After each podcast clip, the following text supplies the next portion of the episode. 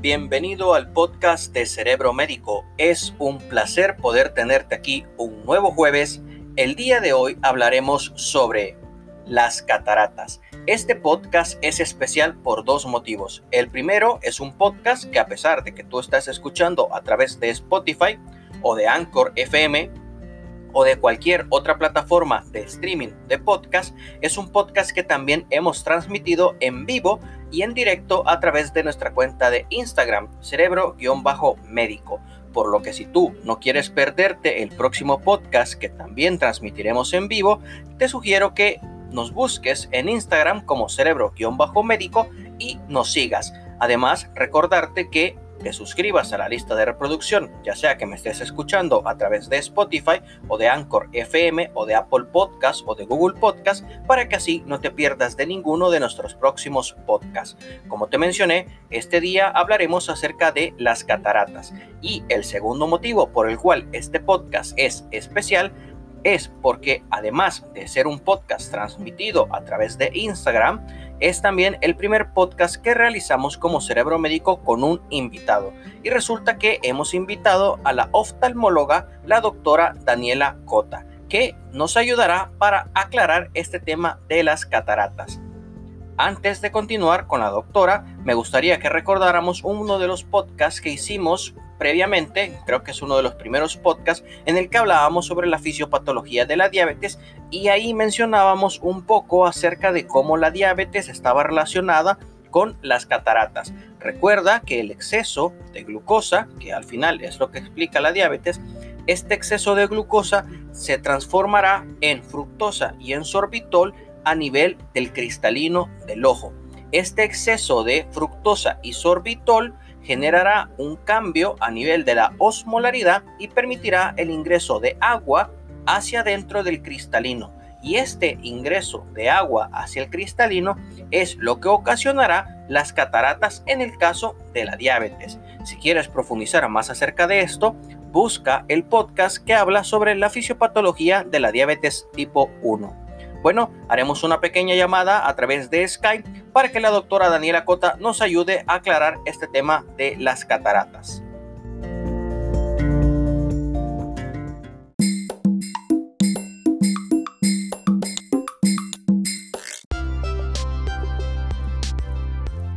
Hola, soy la doctora Daniela Cota, soy oftalmólogo y estoy eh, pues aquí haciendo una ah, live para ustedes para saber más acerca de las cataratas.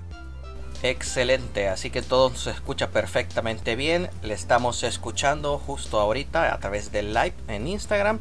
Entonces, con ustedes, aquí está la doctora Daniela Cota. Pueden seguirla en Instagram como arroba doctora Daniela Cota. Entonces la doctora nos ha hecho el favor en este momento de ser nuestra primera invitada en estos podcasts de Cerebro Médico y intentaremos con ella aclarar todas las dudas pertinentes acerca de las cataratas. Por lo tanto, la primera duda que nos surge, doctora, es ¿qué son las cataratas? ¿Podría explicarnos qué, qué son estas eh, cataratas y por qué surgen? Ok, bueno, eh, la catarata es una opacidad que tenemos, cualquier opacidad, cualquier tipo de opacidad que, tuviéramos dentro del cristalino. El cristalino es un lente natural que tenemos todos en el ojo, que al nacer debe de ser transparente y con el tiempo, con la edad y con otro tipo de causa se puede ir opacando. Cuando esto se opaca, entonces es que se forma la catarata. Ok, perfecto. Entonces estamos hablando de que las cataratas son cualquier opacidad que puede surgir a nivel del ojo, ¿verdad? ¿Es correcto? En el cristalino, sí. Ok, específicamente en el cristalino.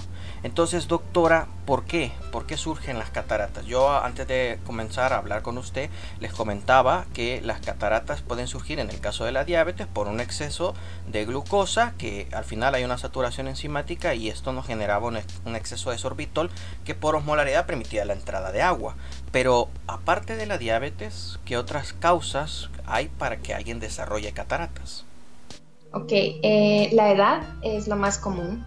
Personas de más de 60 años ya tenemos que pensar en que vayan a, desarrollar la catarata porque Eh, es un proceso degenerativo como las arrugas, como la despigmentación del cabello. Es, un proceso que naturalmente se va a dar. Es lo más común que por edad eh, salgan las cataratas. Eh, golpes también, problemas metabólicos al nacimiento. Puede haber cataratas congénitas, puede haber pacientes que nazcan con opacidades en el cristalino. Puede haber por problemas infecciosos o metabólicos, como es la diabetes, eh, tiene varias causas, eh, cualquier opacidad en el cristalino. Ok, entonces nosotros como profesionales de la salud, como médicos, tenemos un paciente que llega y yo me imagino que lo primero que este paciente aqueja es que hay una disminución en el campo de visión. Él ha notado que ha perdido agudeza visual, ¿verdad? ¿Qué examen nosotros podemos realizar eh, para confirmar específicamente que este paciente, la pérdida de agudeza visual se debe a la catarata? Ok, pues inicialmente hay que hacer el examen de agudeza visual, o sea, poner la cartilla de Snellen y poner al paciente a ver con un ojo y después con el otro ojo, utilizar de preferencia el, estenopeico para ver si mejora un poco más con eh, el pinhole o para que entre mejor la luz y ver si mejora o si alcanza a ver otro poquito más en la cartilla y ya de ahí, si nosotros vemos que no ven una adecuada visión, podemos corregir con lentes. Si no corrige con lentes, entonces nos vamos al siguiente examen. Con la lámpara de hendidura sería lo más indicado. Eh, si no tenemos una lámpara de hendidura a la mano, con el oftalmoscopio directo se puede hacer el examen. Es de preferencia hacerlo cuando el paciente tenga la pupila dilatada. necesitamos utilizar gotas para dilatar la pupila y si no, pues podemos apagar la luz para ver un poquito el reflejo rojo y ver si se ve alguna opacidad. ¿Es necesario hacer fondo de ojo a todos estos pacientes? Porque yo creería que una de las cosas que más se le dificulta al estudiante de medicina y cuando uno está comenzando la parte semiológica es correctamente realizar de forma adecuada un fondo de ojo. Entonces, la pregunta es, yo tengo un paciente que específicamente me consulta porque la agudeza visual ha disminuido. Entonces, yo le hago el fondo de ojo. ¿Qué, tengo que esperar encontrar en todo caso que sea necesario? ¿Qué, tengo que encontrar yo al realizar el fondo de ojo para específicamente decir si este paciente padece de cataratas? Ok, como la catarata está justo detrás del iris, o sea, vamos a ver la pupila, la podemos ver incluso blanca. Sí, o sea, la pupila puede estar blanca y no te va a permitir ver el fondo de ojo. Esa es una catarata muy grande que ya se ve sin necesidad de lámpara de hendidura, por ejemplo. Pero en caso de que no la notes de lejos, puedes utilizar, no necesariamente ver el fondo de ojo, porque de hecho la opacidad quizá te lo pueda dificultar un poco, pero puedes poner la luz de una manera que te intente dar el reflejo y se va a ver opaco. Ahí se va a ver detrás del iris, en la pupila, se va a ver una opacidad de cualquier eh, manera, ya sea blanca, café o eh, gris o aperlada, se va a ver una opacidad detrás del iris. Ok, perfecto. Entonces lo que tenemos que ubicar es, si realizamos el fondo de ojo, ver si hay opacidades atrás del iris y si hay opacidades detrás del iris, entonces muy probablemente sí estamos hablando de una catarata. Yo me imagino que es más fácil detectar las cataratas cuando estas son eh, lógicamente un poco más grandes y ya literalmente vemos nosotros una mancha blanca que está cubriendo todo el ojo. Pero en estos casos en los que las cataratas vienen siendo pequeñas y todavía no son tan fáciles de detectar, entonces sí es recomendado realizar un fondo de ojo para corroborar si específicamente detrás del iris, así como nos dice la doctora, pues encontramos opacidades. Hasta hace un ratito me mencionaba que estos pacientes pueden usar lentes eh, el tratamiento de estas cataratas es lentes. Podemos decirle al paciente, no, mire, eh, usted con estos lentes va a corregirse su problema o el tratamiento tiene que ser otro. No, el tratamiento de la catarata es quirúrgico. O sea, tú le puedes intentar corregir al paciente con lentes y si mejora a una agudeza visual eh, que pueda tener una vida normal, adelante pero de preferencia el tratamiento es quirúrgico. De hecho, cuando el paciente ya no va a mejorar, si tú le pones lentes, si tú intentas darle toda la corrección y ponerle el, aumento necesario y de todas maneras no mejora, muy probablemente tenga que ver con la opacidad del cristalino ahí sí hay que revisar el fondo de ojo, hay que revisar el nervio del ojo, que no haya ningún problema, otro problema que nos esté causando disminución de la visión, que sea 100% por catarata, entonces le ofrecemos un tratamiento quirúrgico. Ese es el tratamiento de la catarata, es quirúrgico 100%. Ok, perfecto. Entonces estamos hablando de una cirugía. Pero hasta hace un ratito mencionamos que en los pacientes la causa más común del desarrollo de la catarata es la edad. Entonces estamos hablando de que son pacientes que son de arriba de 65 años en adelante. Entonces, ¿qué tan arriesgado o es una cirugía que realmente no implica mucho riesgo para el paciente? todas las cirugías tienen riesgo. Eso es algo muy importante. Sin embargo, esta es una cirugía que se hace pues realmente de rutina.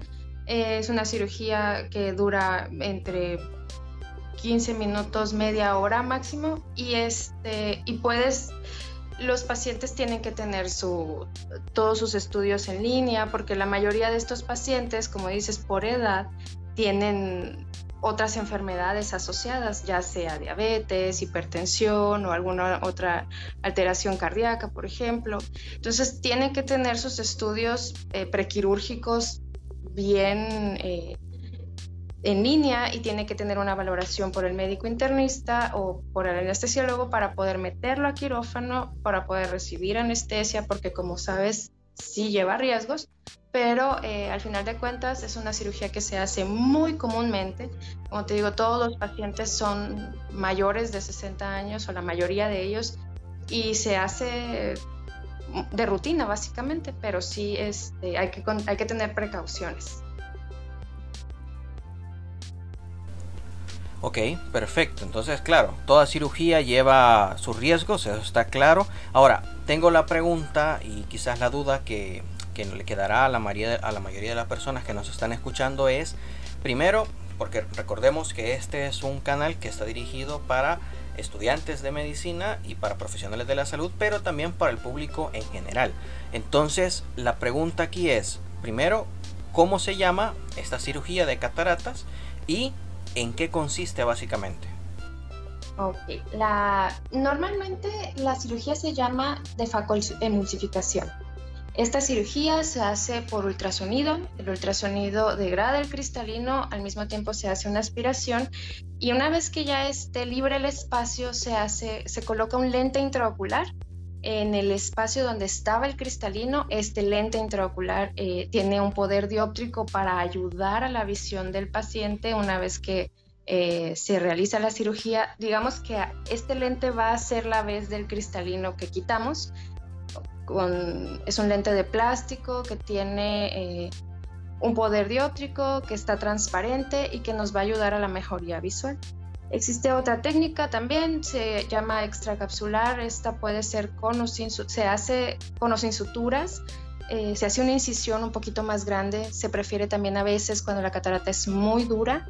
Se saca completa, no, es este, no, no se degrada con el ultrasonido, sino que se saca. Y ahí mismo, igual, se pone lente intraocular. Siempre después de una cirugía de catarata hay que poner lente intraocular, obviamente en sus casos que no se, no se pueda o por alguna razón eh, no esté viable el ojo, pues no, se, no, no lo pondrán, pero la idea siempre, la intención siempre es poner un lente intraocular.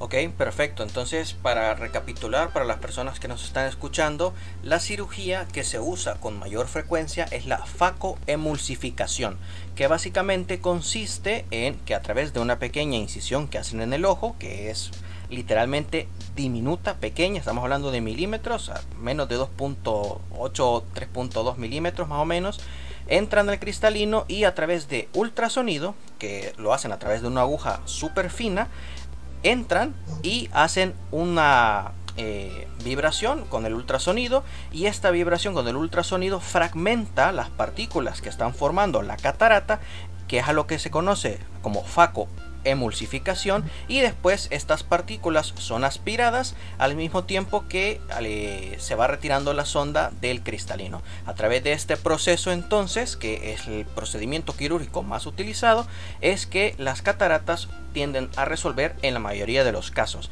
¿Existe alguna complicación, doctora, que tengamos que saber sobre estas cataratas? ¿Qué pasa si el paciente no las trata? ¿Quedará ciego? Digamos que va a tapar toda la entrada de la luz.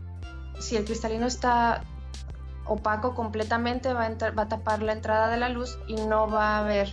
Es una ceguera, eh, pues a lo mejor te va a ver luz, a lo mejor puede llegar a ver bultos. No es una, no es una ceguera de oscuridad absoluta, pero sí es una ceguera incapacitante sí es, eh, ese es el, síntoma que te va a referir el paciente cuando tiene una catarata muy densa, de esas que se ven de lejos, las que tienen la pupila blanca. Em, en algunas ocasiones, si la catarata llega a ser muy gruesa, puede tener otra complicación como glaucoma, puede ser un glaucoma asociado al grosor del cristalino o un glaucoma tóxico eh, también asociado al cristalino. Y entonces cuando ya tenemos glaucoma, es una complicación por, eh, por, la catarata como glaucoma, el glaucoma, como sabemos, te va a dar una ceguera irreversible. Entonces, de preferencia, no esperar a que el paciente desarrolle una catarata muy opaca para evitar este tipo de complicaciones. Ok, entonces ahí estamos claros, ¿verdad? Entonces recapitulemos lo que hemos visto hasta el momento junto con la oftalmóloga doctora Daniela Cota.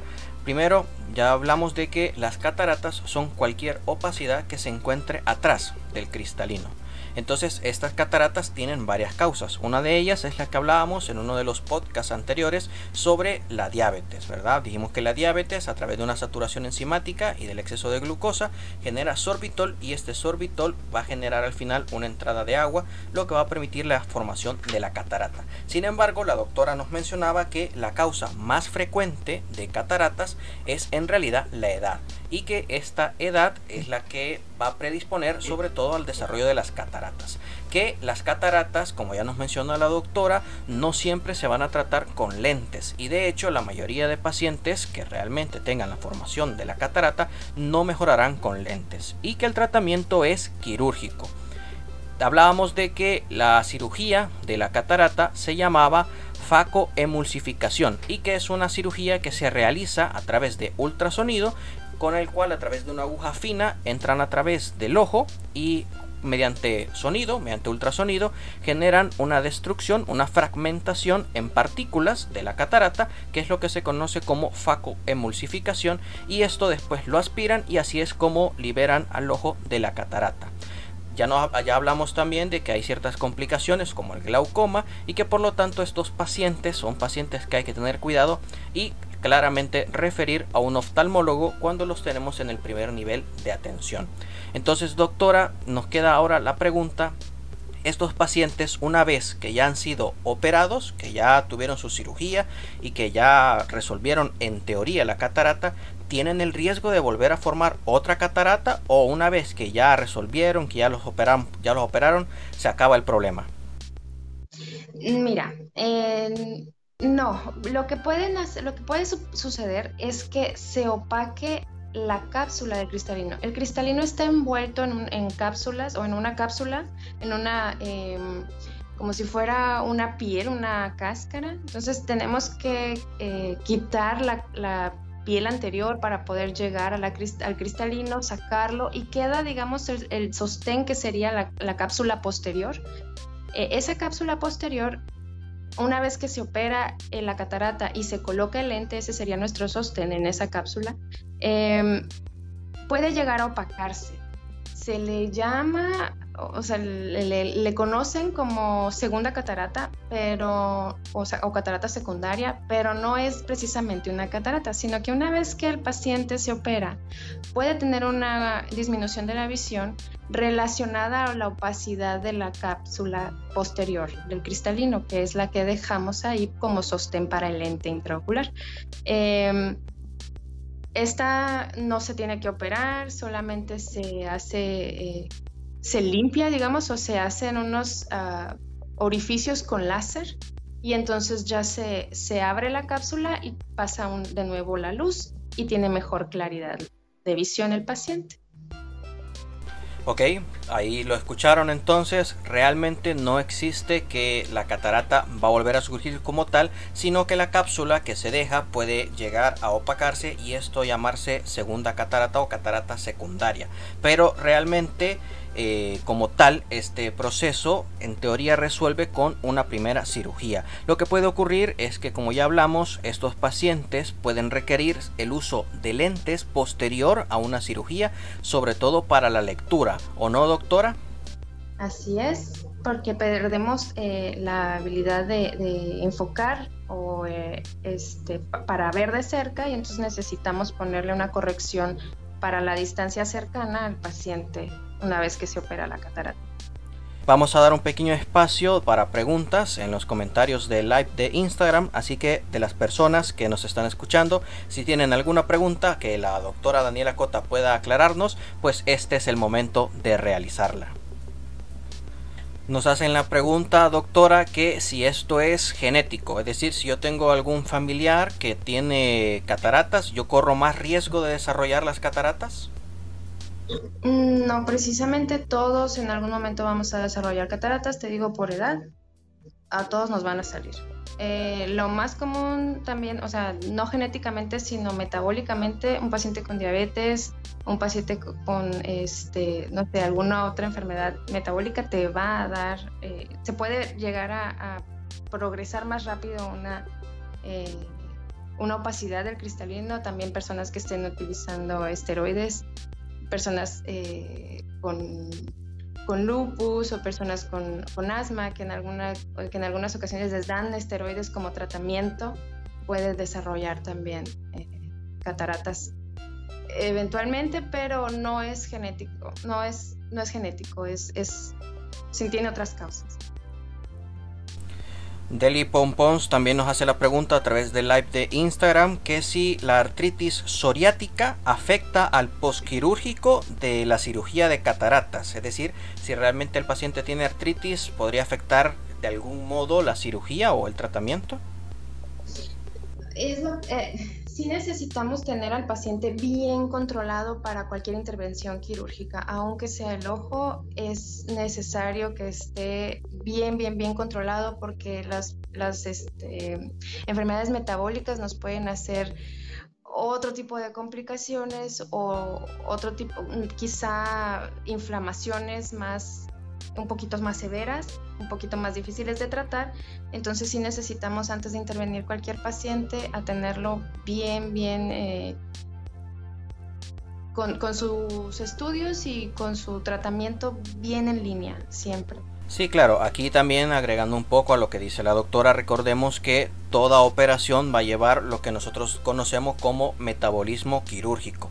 Por lo tanto, en el metabolismo quirúrgico, si el paciente tiene alguna enfermedad metabólica, como bien lo decía la doctora, los procesos inflamatorios pueden ser más severos y el paciente tardar más tiempo en recuperarse. Yo pensaría que, eh, contestando a la pregunta de Deli Pompons, la artritis como tal psoriática no es un impedimento para realizar la cirugía como tal. Sin embargo, siempre hay que tener un control, así como bien nos dice la doctora Daniela Cota, hay que tener un control de todas las enfermedades metabólicas para evitar que el postquirúrgico pueda complicarse, no tanto por la cirugía, porque la cirugía de catarata sea algo en especial que afecte a la artritis, sino porque todo proceso quirúrgico va a llevar una recuperación, que por ende va a llevar un metabolismo quirúrgico y que por ende requiere un control médico. Chris Flowers 92 nos hace la pregunta también en aquí en los comentarios de Instagram que si existe algún tratamiento que no sea cirugía. No, hasta ahorita no existe ningún tratamiento que no sea quirúrgico para, para, las cataratas. Hay que removerla. No hay manera hasta ahorita de, de regresar o de quitar la opacidad del cristalino si no es quirúrgicamente. Ok, perfecto. Aquí nos hacen también un comentario a través de Facebook y nos preguntan que si las cataratas pueden prevenirse y qué podemos hacer para prevenirlas. ¿Algún consejo, doctora, para que a pesar de que la edad es algo irreversible y que todos vamos a llegar a eso. ¿Algún consejo para que algún, algún estilo de vida, algo que tengamos que evitar quizás para prolongar la aparición de las mismas?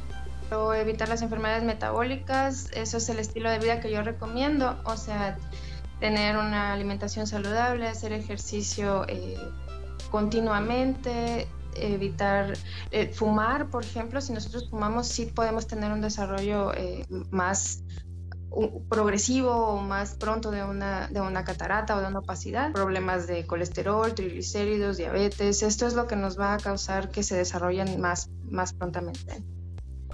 Excelente, pues ahí lo tienen. Bueno doctora, parece que ya no hay más preguntas en Instagram ni en Facebook, así que vamos dando por concluido este podcast. Muchísimas gracias doctora por su colaboración. No sé si quiere agregar unas últimas palabras antes de despedirnos. Solamente que pues eh, estamos en contacto, tenemos, eh, bueno, que me sigan, eh, hay información de los ojos, cuiden sus ojos, revísense por lo menos una vez al año y pues nada más, muchísimas gracias Hugo para, por invitarme o por esta colaboración contigo. Muchas gracias por tomarme en cuenta. Y pues aquí estamos. No, doctora, gracias a usted por aceptar la invitación y ser la primera invitada en el podcast de Cerebro Médico y no solo la primera invitada en el podcast, sino que ser la primera invitada en el podcast transmitido en vivo a través de Instagram de Cerebro Médico. Así que muchísimas gracias, doctora, y seguimos en contacto. Muchas gracias a ti, nos vemos. Bueno, esa fue la doctora Daniela Cota. Como pueden ver, entonces el tema de las cataratas es un tema que puede parecer un poco complejo, pero que realmente con una guía adecuada podemos llegar a un diagnóstico oportuno y a un tratamiento. Para concluir este podcast, hagamos un recapitulamiento de lo que hemos visto hasta el momento con la doctora. Bueno, recordemos primero entonces que las cataratas, la primera causa para la que se formen es la edad todos vamos a final llegar a un momento en el que te Después de los 65 años, como nos mencionaba la doctora, vamos a comenzar a tener cataratas. ¿Qué podemos hacer para prevenirlas? Bueno, tener un estilo de vida saludable y principalmente evitar llegar al síndrome metabólico. Como mencionamos al inicio de este podcast, la diabetes es una de las enfermedades que está más relacionada con la formación de las cataratas. Al inicio, y también puedes encontrarlo en otros podcasts en los cuales hablábamos sobre la fisiopatología de la diabetes tipo 1 y tipo 2, mencionábamos que el exceso de la glucosa es utilizado por el humor acuoso para la transformación en sorbitol y que este sorbitol debido a su peso va a generar un cambio a nivel de la osmolaridad y esto va a generar que haya una entrada de agua hacia el cristalino y eso va a formar la catarata. Sin embargo, la diabetes, como ya vimos, no es la única causa de la formación de cataratas y la edad, como ya mencionamos, es la principal causa. ¿Qué vamos a hacer nosotros para diagnosticarlo? Bueno, si la catarata es muy evidente, lo vamos a ver como una mancha blanca que se va a formar alrededor del ojo, pero en los casos en los que esta catarata no es tan evidente, entonces es necesario realizar primero el test de agudeza visual y luego realizar un fondo de ojo, intentando buscar opacidades atrás del cristalino. ¿Qué es el tratamiento? ¿En qué consiste? Bueno, tal y como nos mencionaba la doctora, el único tratamiento hasta la fecha es la cirugía, la cual se llama facoemulsificación, en la cual a través de una pequeña incisión en el ojo se mete una aguja y esta aguja a través de ultrasonido genera una fragmentación en partículas, que es lo que se llama facoemulsificación, y esto después es aspirado y así liberan al ojo de la catarata. Es muy probable que estos pacientes, así como hablábamos, requieran el uso de lentes aún después de la cirugía, sobre todo para leer, porque se pierde parte de la capacidad de la agudeza visual y esto requerirá entonces el uso de lentes.